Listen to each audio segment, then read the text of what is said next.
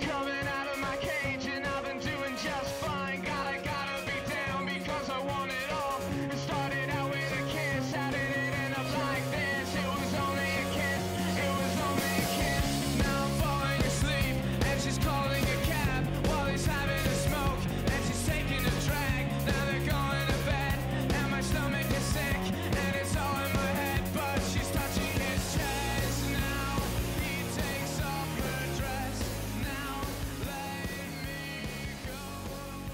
Nacidos entre 1980 y 1999, aunque la definición no está exenta de controversias, culpados por las generaciones más antiguas de ser los responsables de la catástrofe en el mundo. Los millennials, la generación de mexicanos y mexicanas y en general de personas en el mundo nacidas entre 1980 y 1999 y que en México representa el 15% de la población, enfrentan un mundo con muchos desafíos. A diferencia de sus padres, están mucho mejor preparados. De hecho, tienen alrededor de dos años más de instrucción eh, cada uno de ellos. Pero a diferencia de sus padres, también enfrentan un reto laboral mucho más importante, por no hablar de las oportunidades laborales, personales, profesionales e incluso inmobiliarias que se encuentran. Los millennials suelen ser culpados frecuentemente por todos los males del mundo, nativos digitales, pero no tanto como la generación Y. Y bueno, el día de hoy vamos a hablar entre millennials porque nos encanta hablar del tema, porque estamos un poco traumados con ello. Y porque si no les contamos a ustedes, queridos fans de Chelágora, sobre nuestros traumas, ¿a quién le vamos a contar? Cuesta bastante cara la sesión de psicólogo, así es que mejor hacemos este podcast para que ustedes lo disfruten tanto como nosotros. El día de hoy saludo con muchísimo gusto, yo soy Jorge Luis Hernández Altamirano y saludo con muchísimo gusto a mi querida Dol. Ah, por cierto, estoy tomando una fusil para que el día de hoy ya mi tocayo no me diga que yo, que la carta blanca, que somos amigos. Cerveza, por supuesto, artesanal, naturalmente de Morelia. ¿Dónde más podría ser? Dol, querida, ¿cómo estás?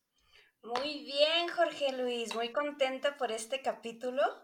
Y pues nada, me estoy tomando una cerveza clown y le cedo la palabra a mi amiga Ak. Eso. Hola, ¿qué tal a todos y todas? Pues yo me estoy tomando un whisky porque otra vez no me dio tiempo de ir por cerveza y el domingo que fui había ley seca y no pude comprar cerveza. Entonces, bueno, un whisky. Ese es un capítulo que nos viene, ¿no, Uriel? O sea, sobre la ley seca. Pues sí, obligadísimo. Este, saludos a todas y a todos. Yo soy todas y a todos. Yo soy Uriel y hoy, como buen millennial, me estoy tomando una victoria porque en mi vida no va a haber más, más victoria que la de la cerveza. y la de AMLO, güey. Ah, bueno, esa, esa también se festejó, sin duda. La que hablamos, la que hablamos el podcast pasado. Si no han visto el podcast pasado, si no lo han escuchado, por favor, tienen que revisarlo. Aquí se confesaron nuestras amigas, especialmente Dulce y Aquetzali. Nos contaron de cómo lloraron frente al Hotel Sheraton y de Así cómo no- estaban ahí. Así no fue. Pero Pero también eso es muy Ah. Bueno, también lloran frente al Sheraton, o sea, el, el- el tiempo, el tiempo fue muy alto. Fuimos llorando por todas las calles. Así suele pasar. Bueno, a ver, les contaba yo que hoy vamos a platicar el tema de los millennials. A ver, ¿y qué mejor que cuatro millennials? Bueno, tres, porque yo hoy soy moderador. Espero que me, que me pueda controlar. Si no, pues ya voten, por favor, pongan ahí en la página. No vuelvan a poner a Jorge como moderador porque se, se- monopoliza la palabra. Pero a ver, entonces, yo quiero, la verdad es que tenemos un montón de cosas para platicar. De verdad, esto, esto de que vamos a hablar desde la experiencia, de que de lo que sufrimos, no es este, no es broma. Ojalá lo fuera. Pero quisiera empezar justamente porque, eh, con dos preguntas. Con- la primera es, ¿por qué los millennials, a pesar de tener un mayor nivel educativo en relación a las generaciones pasadas, pues tienen menos movilidad social? Y esto me parece que es muy importante porque nuestros padres, y en buena medida nosotros también, crecimos con este de, bueno, a ver, tienes que ir a la escuela, tienes que esforzarte, tienes que pasar a la universidad, sacar una carrera, y una vez que saques la carrera, pues entonces tu vida estará completa, tendrás un trabajo para toda tu vida, que te permitirá pues satisfacer tus necesidades, casarte, etcétera, etcétera. Pero lo que estamos encontrando es que sí, trabajamos, trabajamos un chingo, por cierto, eh, pero, pero bueno, pues eso no, no está permitiéndonos cumplir con ese sueño de la casa, el coche y el perro. ¿Ustedes cómo lo ven, Uriel? A ver, quisiera escucharte a ti. Lo que yo quisiera decir ah, para empezar es, eh, hay, digamos que dos prejuicios sobre, sobre los millennials. Eh, el primero es que somos personas que, que pues no ahorramos, que gastamos eh, como mucho de nuestro dinero en N cantidad de, de tonterías, que preferimos eh, en buena medida gastar en cosas, digamos, en la experiencia, en, no sé, las aplicaciones, en los viajes, eh, etcétera, en lugar de gastar en, en- en bienes eh, materiales tangibles y duraderos como las casas, los carros, etcétera. Eh, estaba Y, leyendo, y sí, ¿no? O sea, sí es cierto eso. Nos encanta el café de Starbucks. No, y las fotos en Instagram de los viajes, o sea, eso sí es una realidad. Lo que, lo que yo estaba viendo en, un, eh, en una nota del, de- del financiero eh, sobre un, un estudio de la Reserva eh, Federal de Estados Unidos es que en realidad no gastamos sustancialmente más ni menos en ese tipo de experiencias o de, o de bienes con respecto a las generaciones más eh, que nos antecedieron. Pues que sí es cierto que gastamos menos que en el coche o en la casa, pero es únicamente porque somos más pobres. Es decir, nuestros padres gastaban prácticamente lo mismo que nosotros en diversión, en ocio, en lo que fuera, pero eh, como tenían mejor eh, calidad de vida, pues este, podían darse como ese, no, no lujo, pero sí podrían cubrir esa necesidad de la vivienda y el carro y otros satisfactores de aquella época. Como dice ese meme, ¿no? Este, lo dice la generación que encontraba terrenos a 20 mil pesos, ¿no, Uriel? Pero bueno, este. Pues más A bien, ver, Dul, venga, venga, Quetzali. bueno, a mí me gustaría decir que creo que a lo mejor es un poquito más notorio. Yo no, yo no conocía ese dato que acaba de dar Uriel de que justo la generación anterior gastaba lo mismo en estos viajes, porque y me, me hizo sentido como una cosa, como pensar en estos viajes de lujo que pagaban estas generaciones anteriores de irte al hotel de muchas estrellas y un viaje Claro. carísimo, en contraparte a lo mejor de lo, de lo más millennial que es como irte al pueblito y a pueblear y así, ¿no? O sea, como un poco a lo mejor más barato. También hay que considerar que ya hacer viajes a estas alturas es mucho más barato que antes, los aviones son más baratos, todo es más barato pero sí creo que es mucho más notorio por las redes sociales. O sea, creo que como millennials, por lo menos nos gusta presumir, eso es una ah, característica característica, ¿no? de la sí. generación que nos encanta presumir lo que, y aparentar, ¿no? Y, y no es como que no les encantara a las generaciones anteriores, pero estas eh, redes sociales, Instagram, que son, que son tan visibles, hacen que sea muy fácil aparentar y que también que sea a lo mejor chocante para tu papá o para tu tío, ¿no? Que a lo mejor él dice, oye, ¿por qué no estás ahorrando para el terreno? ¿Por qué no estás ahorrando para la casa? Pero ya te fuiste de mochilero por Sudamérica, ¿no? O sea, como que sí siento que también es una cosa de prejuicio y de percepción, ¿no? Porque además eso es lo que queremos aparentar como generación. Pues Eso está ahí- muy interesante. Sí, sí. A ver, Dul, ¿tú cómo lo ves? ¿Por qué, por qué estamos atados a este mundo de crisis? Cuéntame. Por el capitalismo. Ah, no. Pues sí. Me gusta, me gusta. No, pero, o sea, es, es una realidad. Yo creo que aquí van como dos aspectos. El primero es que yo creo que desde los años 60, aunque las personas, digamos que esta generación buscaba como una, o sea, decía, ¿no? De, ah, si estudias la universidad, probablemente pues tengas esta movilidad social, subes eh, de clase, ¿no? De clase social. Entonces, creo que después de lo del, 60 del 68 y todos estos movimientos, pues justo lo que pasa es que se da como esa ruptura, ¿no?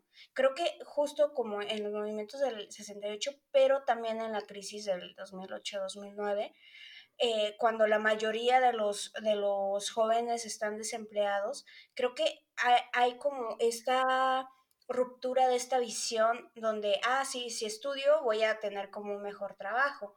O sea, creo que, eh, o sea, eso por un lado. Y, y por el otro, o sea, es cierto que sí veo como, pues, sobre todo como Instagram, es como una aplicación justo, ¿no? Nada más como para presumir de, ah, tengo este poder adquisitivo o voy a tal este lugar o, así. Pero también, o sea, y ligándolo un poco con los temas que se debatieron eh, anteriormente, es que, o sea, ¿qué es lo que nos queda? ¿No? O sea, eso es lo que digo. No podemos aspirar a tener una familia, porque pues no tenemos este como el dinero suficiente, o sí podemos aspirar pues, pero sabemos que las condiciones van a ser muy difíciles, no podemos aspirar a tener como una casa propia, sea, por eso es como de, ah, vivimos como en comunas, con roomies y todo, y está chido, o sea, El rumiato, el rumiato. Ojalá. está chido, pero sí hay que tener como muy en cuenta esto, de que eh, es como también una forma de escape, de no puedo comprar una casa, ah, pues me voy a pueblear, ¿no? O sea, no puedo hacer esto, o sea, como que es como una forma de, pues no sé, o sea, de sobrevivir, al fin y al cabo es eso. Y también, Oye, pero, pero antes, Dul, deja, deja tu Instagram, o sea, ya que dijiste que, que postureas, pues. pero a ver, a Quetzali, perdóname, te interrumpí. Es que también pensé como en una reflexión de si realmente es irresponsable, o sea, ah, ante la mirada de otras generaciones. Y, y bueno, quiero como, pensé muchas cosas. Primero con todo esto que estamos diciendo de Instagram, que no estaba en nuestra agenda, pero hablar de los influencers, que es una cosa bien extraña, producto de nuestra generación y, y que hemos hecho ricos y ricas a personas que viven de aparentar, ¿no? O sea que... Cómo hacemos famosa gente pendeja, dilo con todas sus palabras, ¿no? Lo, O sea, dijiste- lo sí. fraseaste muy bien, lo fraseaste muy bien. No todos, pero No, no todos, no todos. no sí, todos ni todas, ¿no? Y también ah, quiero poner eh, como esta idea de que, bueno, estamos hablando nosotros de roomies y de que no tenemos dinero, o bueno, o que no hay, po- hay pocas expectativas para conseguir una casa, porque las casas también ya valen muchísimo, o sea, ya comprarte una propiedad chiquitita es arriba de 700 mil pesos, ¿no? Pero también hay que pensar que esto es un contexto como súper citadino, o sea, estamos hablando de nuestra experiencia como Ah, bueno, y también es importante decir que todos los que estamos hablando aquí, todos y todas, pues no somos, no nacimos en la Ciudad de México, ¿no? O sea, venimos a vivir aquí, somos chilangos, y entonces por eso hemos sufrido esto de buscar un departamento barato y pagar renta y todas estas cosas, ¿no? Y también eh, es importante hablar de los millennials que sí se casaron y que sí tienen hijos y que sí ahorita que, que es, duda, es sin duda. otro, es otro fragmento que a lo mejor no está tan... O sea, cuando piensas en millennial, piensas en el, en el güey o en la morra que está en Starbucks, este, haciendo, comprando un café carísimo, este, haciendo con su Mac, ¿no? Y, y a lo Vibrando mejor alto, vibrando alto en Tulum. vibrando alto en Tulum también ahorita o en Cipolite, Cipolite fuck COVID, ¿no? Este, en cambio, también hay, hoy- o sea, hay, hay muchas personas, al menos de, de, de donde yo provengo, hay mucha gente que ya tiene sus hijos, tiene sus hijas, que está viendo otras prioridades y que también son de la misma generación y que a lo mejor eh, generalizar no es tan, no es tan apto, ¿no? Bueno, pero a ver, esta, esta cosa que te dice Quetzali me, me abre una pregunta interesante, Uriel. O sea, ¿nos equivocamos nosotros al estudiar más de lo que deberíamos? O sea, porque a final de cuentas está claro que esta promesa de carrera universitaria igual a trabajo y bueno, por lo tanto una vida con, insisto, con el perro, con la casa y con el coche, ya no funciona.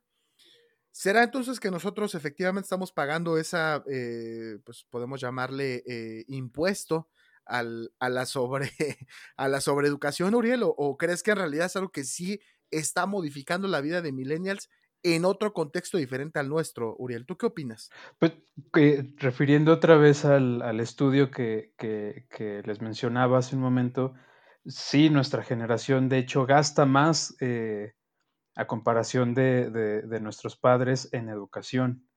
Eh, entonces, bueno, pues sí hay que decir que como que esa promesa de que si llegas al posgrado, si consigues un trabajo de oficina, vas a tener una condición de vida eh, mejor que la, que la del promedio, o por lo menos vas a tener satisfechas como tus necesidades más, eh, más básicas, pues sí me parece que se está como, como rompiendo un poquito, ¿no? Porque, pues bueno, veía cifras hace, hace, hace un momento, a propósito, por cierto, de lo de- del eh, sueldito de 40 mil, 50 mil pesos del eh, senador El- García. El senador, Este, en general la gente en México gana pues, hasta 7 mil pesos. Entonces, pues sí, somos una generación más educada que, bueno, que crecimos con esa, con esa eh, idea de que más estudios y más eh, significaba mejor, mejor sueldo. Y pues, la verdad es que me, me parece que no.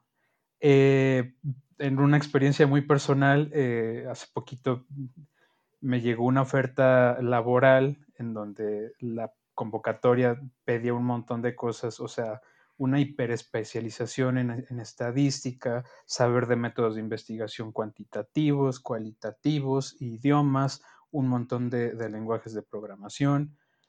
Y el sueldo era apenas un poquito superior a lo que ofrece eh, el CONACIT como beca de doctorado. Entonces, Imagínate. Es, sí, no, es, no sé, eh, como invertir demasiado en, en, en, educación para que al final tu, tu, tu, tu sueldo termine siendo ligeramente mayor al, de, al que te ofrece el gobierno mexicano por estudiar un posgrado. No sé. Es que justamente eso. Sí, justamente eso. Y con eso quiero ir, Dul. O sea, a final de cuentas, la, la visión eh, de la generación X y de los eh, boomers sobre los, eh, los millennials, que además, dicho sea de paso, los millennials acaban en el 99, 98, 95, tal vez hay una discusión. Ya los de 2000 para acá no son millennials, pero bueno, eh, los, los, los, mayores siguen diciendo que son millennials, ¿no? Se dice que no trabajamos, que no queremos estar estables, que estamos simplemente buscando cómo hacer el mínimo esfuerzo, pero en realidad la gente sigue chambeando muchísimo. Simplemente es que las condiciones de precariedad, la falta de, eh, o más bien el, trabajo por eh, honorarios, el trabajo sin seguridad social, básicamente está convirtiendo en una regla en nuestras épocas. O, no sé si coincides con eso. Yo coincido totalmente con eso, o sea, siento que sí es una cuestión de, de, mucha precariedad laboral. El hecho de que no tengamos, bueno, la mayoría no tenga este seguro social, creo que eh, el hecho de estas, este, pues, empresas que hacen outsourcing y todo este tipo de, de situación, o sea, hace todavía más precario.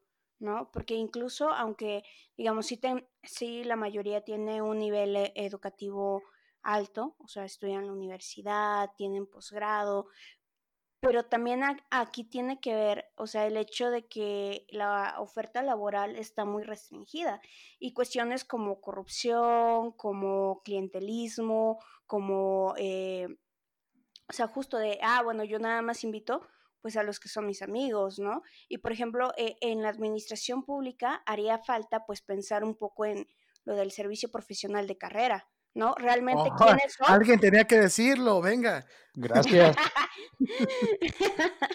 Exacto, o sea, el servicio profesional de carrera, o sea, se supone que tendría como este objetivo, ¿no? Y al final es como de, se pasa, bueno, es otra este, discusión, y tal vez recordamos lo del podcast anterior, o sea, de una de las promesas, o no sé si promesas, tú dirías que no, Jorge Luis, tú discreparías conmigo. exacto, exacto.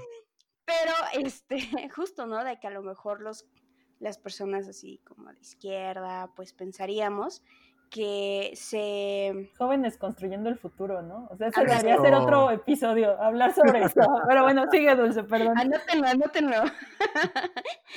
Pero entonces, por ejemplo, ese tipo de cosas también chocan. Y quería como traer a, a colación una de, encontré como un top de las cinco misiones millennials. Venga. Y el primero, o sea, el, la primera misión es comenzar su propio negocio. O sea, el 61% de la población este, entrevistada en este estudio, que no, no, no sé cómo se dice, Deloitte. Deloitte. Uh -huh. Deloitte. Deloitte. Ajá. Ay, gracias, querido. Este, dice eso, ¿no? De que el 61% de la población entrevistada, eh, su primera misión es comenzar su, su propio negocio. Eh, la segunda misión es como viajar, eh, alrededor del mundo, el 55%, y el tercero es como tener un impacto en la comunidad o en la sociedad a largo plazo. Entonces, no sé también eso que, qué tanto pueda influir o si está como correlacionado de que justo también, ¿no? O sea, uno ve como tantas, este, precariedades o tanta dificultad al encontrar un trabajo que es mejor como de, ah, pues pongo mi propio negocio, ¿no? Y le cedo la palabra a que creo que quiero decir algo. es que, ¿sabes qué? Se me, eh, lo que estaba pensando cuando estabas hablando es que justo, bueno, hablamos de millennials como tal, pero ahí nos falta meter como muchísimos, o sea, por clase, hablar de la, o sea, no es lo mismo el millennial que es junior que el millennial... Claro que apenas si logró salir de la universidad y solo encuentra trabajos bien horribles, a pesar de que sí tiene todo ese conocimiento. Y justo pensé que, que por ahí vienen a lo mejor estos prejuicios, ¿no? O sea, no es lo mismo el, el la persona que apenas si logró salir de la licenciatura y que la licenciatura no le garantiza nada y que quiere entrar a un lugar y le piden miles de años de experiencia y que le dan el chance de ser becario o de ser algo y, y apenas si puedes, y luego, y, y, que, y, que, a lo mejor entonces parezca una mejor opción eh, intentar crear un negocio que a lo mejor seguir ahí en esa cadena que nunca vas a subir a ningún lado, que no te garantiza ninguna seguridad social. Y por el otro lado tenemos esos que eh, bueno, no sé, o sea, como justo la gente que sí gana lo suficiente para gastar un montón en Starbucks, o, o ahorita que dijiste, no, pues la idea de viajar por el mundo y hay como un montón de críticas sobre esta banda que más o menos está acomodada y que anda pidiendo dinero, ¿no? En, en ciertos lugares así que, y que le quita el dinero a lo mejor a la gente que anda pidiendo de verdad porque tiene hambre, porque quieren que les financien el viaje, ¿no? O, haciendo justo... pirámides, haciendo pirámides. no, no. Saludos donde quiera que estén. y también, este, no, y también, por ejemplo, esta banda que, que a lo mejor, eh, no sé, que es influencer y que pide que el hotel les dé la noche. Claro. Y no, o sea, no. Entonces, justo estamos hablando de dos sectores diferentes de la sociedad que están atravesados por la misma edad, o sea, somos todos de la misma generación, pero vivimos en condiciones muy diversas, ¿no? En condiciones donde a unos les cuesta un chingo terminar la licenciatura y apenas y conseguir un trabajo y ya hay un chingo de presiones desde su casa que se case, que tenga un coche cuando ni siquiera apenas si tienes para comer y dices, ¿cómo puede ser si mi papá a esta edad ya tenía todo resuelto? Y luego están los del otro lado que no se tienen que preocupar por nada, que pueden estar vibrando alto en Tulum, como dices, eh, que ahorita o sea, están haciendo otra cosa y, y, pues les va bien, ¿no? Y entonces ellos sí pueden viajar y subir sus fotos a Instagram y así. Y también creo que en medio de eso, y ya me callo, es lo último que voy a decir porque ya hablé mucho, justo queda toda esta onda como aspiracional, ¿no? O sea, está el que está vibrando alto, está tú el que no tienes dinero, pero igual a lo mejor te vas al Starbucks o a cualquier lugar o te vas de viaje y consumes para subir tu foto a Instagram y parecer, aunque no tengas dinero, ¿no? Y bueno, ya ahí, ahí, dejo mi, mi participación. A ver, a mí me encanta esta participación de Quetzali porque justo creo que nos permite ir hacia la segunda pregunta que yo tenía preparado el día de hoy. Que es que más allá de, de esta eh, diferencia que bien señala Quetzali, que está pues pasada por la desigualdad que caracteriza este país, lo cierto es que la generación millennial en México pues sí presenta características muy, muy evidentes, como por ejemplo que tiene una menor tendencia a vivir en pareja, es decir, un poquito de 5 o 6% menos que la generación X, y tiene una mejor tendencia, entre un 7 y un 8%, a tener hijos. Y creo que eso también tiene mucho que ver con esta cuestión de la seguridad eh, eh, financiera, de la seguridad económica, de las oportunidades laborales. ¿Creen que, creen que, que, puede por allí, que pueda efectivamente rebasar eh, estas fronteras eh, de clase a las que sea eh, referencia Quetzali? ¿O cómo lo ves tú, Dul? Yo primero quiero preguntar si ustedes quieren tener hijos, ah, o sea, como para contextualizar y para sus papás que están escuchando este podcast, de una vez ya se contextual. Esa me gusta, yo, yo sí, yo sí, sin duda. No, yo, es, yo, yo, yo la veo difícil, la verdad. ¿Tú, Dul? O sea, yo también, pero no sé. Ahorita no, joven. sí, no.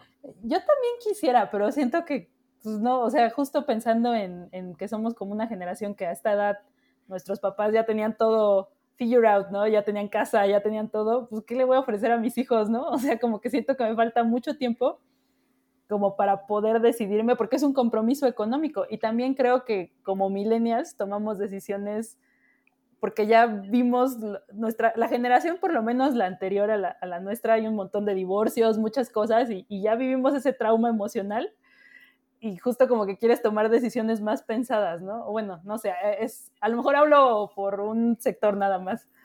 Bueno, pero esa es una, es una hipótesis que ya se ha manejado, por ejemplo, en películas, ¿no? O sea, digo, obviamente de comedia, pero esta idea de cómo las personas que son más educadas y que han pasado más tiempo desarrollando su carrera profesional, naturalmente postergan la maternidad o la paternidad y por lo tanto pues se les pasa el tren, porque también los cuerpos desafortunadamente tienen relojes. Ay, se les pasa el tren. y pues, no, ya bueno, con la tecnología puedes tener hijos bien grandes. Es que, bueno, podrías congelar tus óvulos. Congelar tus óvulos, sí. No, la verdad, no. pero a ver, ¿quién puede congelar sus óvulos? O sea, quien vive al día, pues no eso puede. Es ricos, es cierto. Pero Lamentablemente, quien sí los va a poder congelar es Samuel García, ¿no, Uriel? Claro.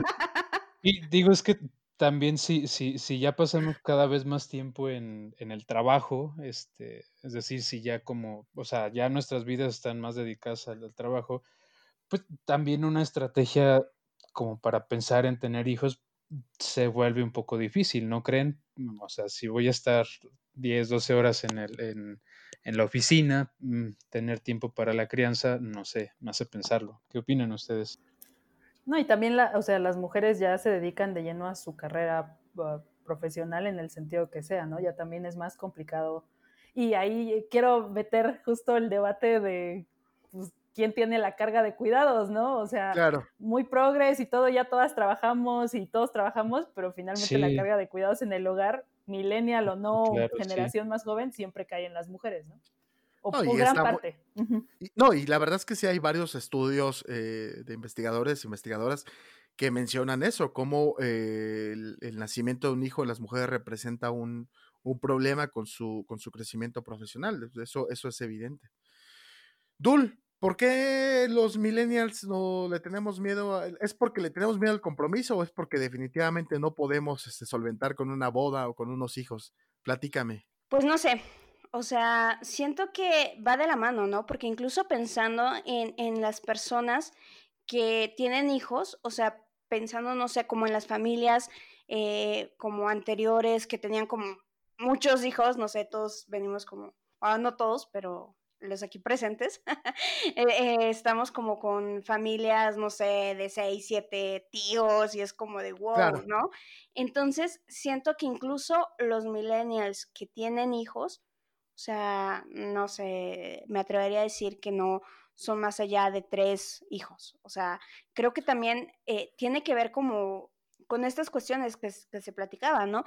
Mm, más allá como de el gasto o inversión económica, como quieran verlo, este, también tiene que ver esto, ¿no? Que es la integración de la mujer al mercado laboral, de que justo es como de, y decía lo del capitalismo, o sea, ya no es suficiente, Ve- viéndolo como de forma muy, muy pura o muy real o fea, este, ya no es suficiente como que con los hombres este, que entren o que estén en el mercado laboral, sino que también son las mujeres las que se integran y no sé eso qué tanto este, puede afectar, pero sí considero que, este, que es esto, ¿no? Lo que, lo que bien menciona a de que también el, el cuidado de los hijos recae sobre las mujeres y creo que cada vez es más, bueno, esto es como un punto de conflicto muy fuerte dentro de las parejas, que es como de asumir los roles de género, ¿no?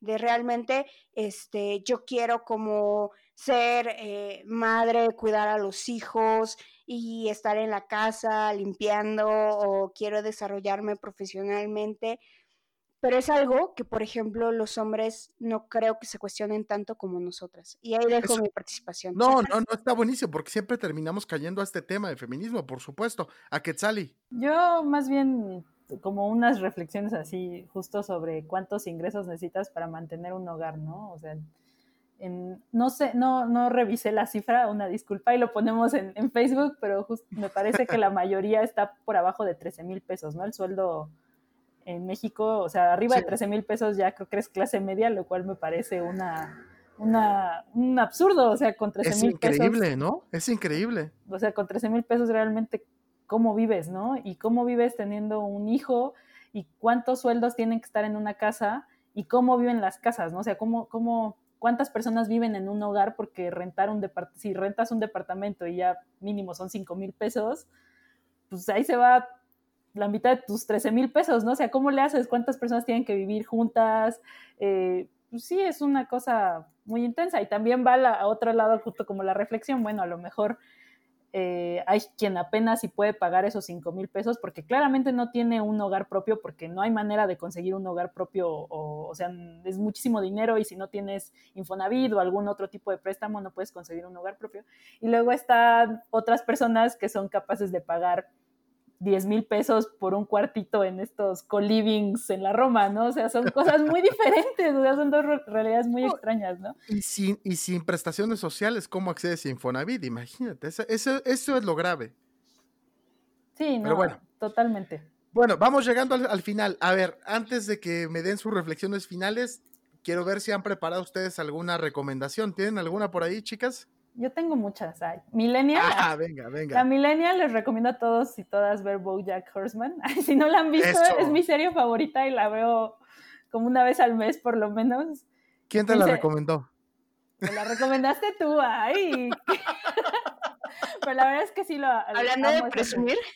Amo esa serie y en este momento de mi vida me siento Princess Caroline, entonces totalmente me representa. Y realmente lo que iba a, a- a recomendar antes de eso, iba a recomendar la serie de Gambito de Dama en Netflix. Venga. chida, y si les gusta el ajedrez, muy chido. Y si no, también está muy chida de todas formas. Eso. Hay mucha gente que ha empezado a jugar ajedrez por, por esa serie, por cierto. Bueno, yo les voy a recomendar esta película que mencioné ahorita, que se llama Idiocracia, eh, que es básicamente una comedia, pero que tiene algunos tintes ahí bien interesantes sobre cómo es el mundo ahora que pues estamos en este cambio generacional importante, donde efectivamente pues nos estamos enfrentando a una, a una situación en la cual pues queremos estar más preparados y mejor eh, solventes económicamente para enfrentar esta familia, pero pues poco a poco, eh, insisto, y como lo mencionaron mis compañeras y compañeros, eh, hay que poner en la balanza las cosas y de pronto pues la parte profesional te exige y es bueno tener esa cuestión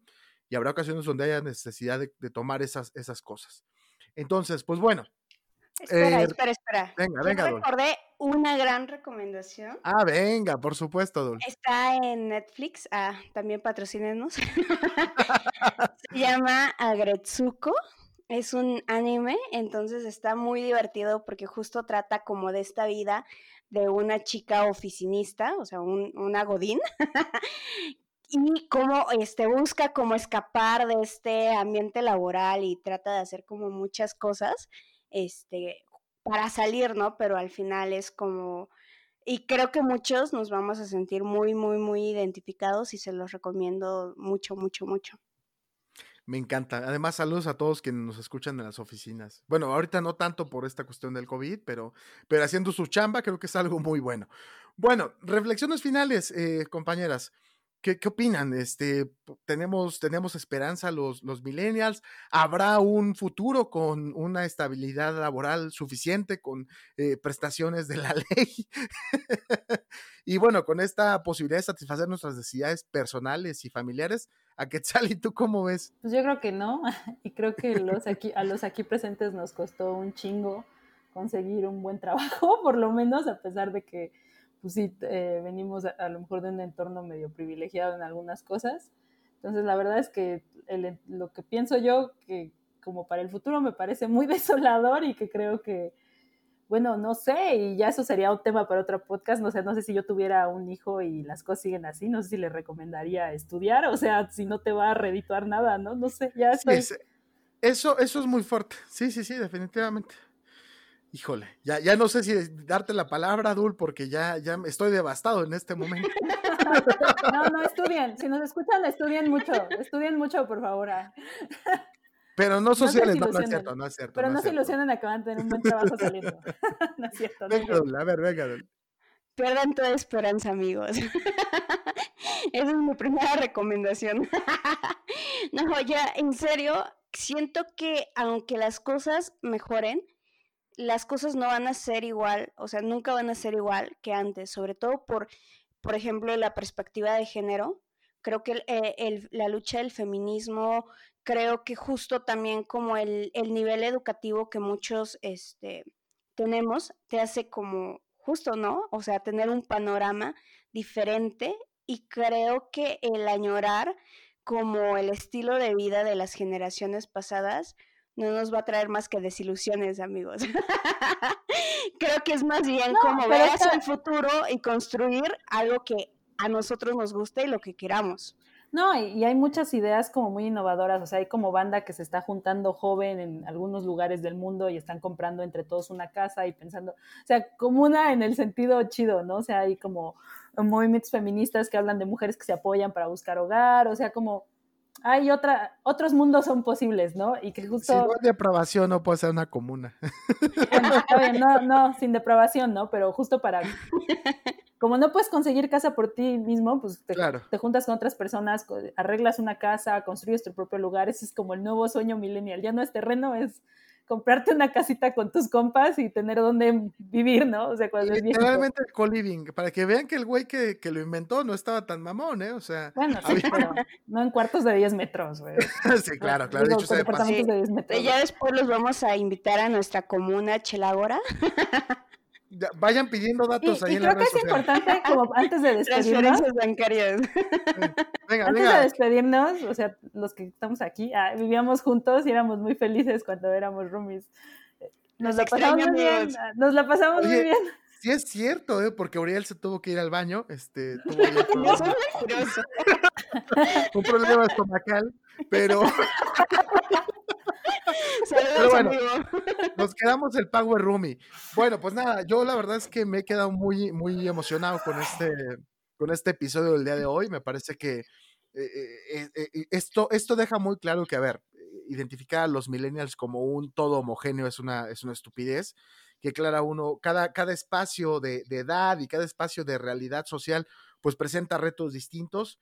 Y bueno, pues que efectivamente, como dice allá Quetzali, hay una esperanza leve sobre la necesidad de cambiar eh, los patrones de lo que es el éxito en esta época y lo, que, y lo que es nuestra realidad y en el mundo en el que nos estamos enfrentando. Así es que, pues nada, yo les agradezco mucho que nos hayan acompañado. Antes, quiero recordarles que estamos en todas las plataformas de podcast que ustedes se imaginen, la que se imaginen. ¿Les gusta Spotify? Ahí estamos. ¿Les gusta Apple Podcast? Ahí estamos. Y por supuesto, en todas las redes sociales, ¿o no, querida Quetzali Arteaga? Sí, Recuerden nuestro user.